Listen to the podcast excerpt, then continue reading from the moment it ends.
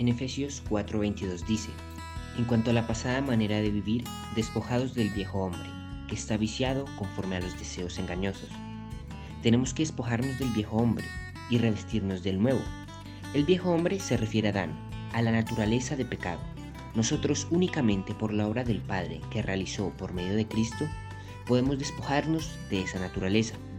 La naturaleza de Adán la podemos comparar con una ropa sucia, olorosa y fea. Es como un vestido viejo. Esa ropa son las acciones y hechos del viejo hombre. Muchas personas no se han despojado de las viejas vestiduras, o parte de ellas. Es como si todos los días nos bañáramos y vistiéramos, pero parte de nuestra ropa nunca la limpiáramos. Llegará un tiempo donde por más que nos bañemos, si no lavamos nuestra ropa, oleremos a sucio. De la misma manera es en nuestra vida cuando permanecemos en las viejas vestiduras, las cuales no debemos llevar puestas, porque Jesús nos ha dado unas nuevas. Jesús no vino a remendar viejas vestiduras, sino a darnos unas nuevas.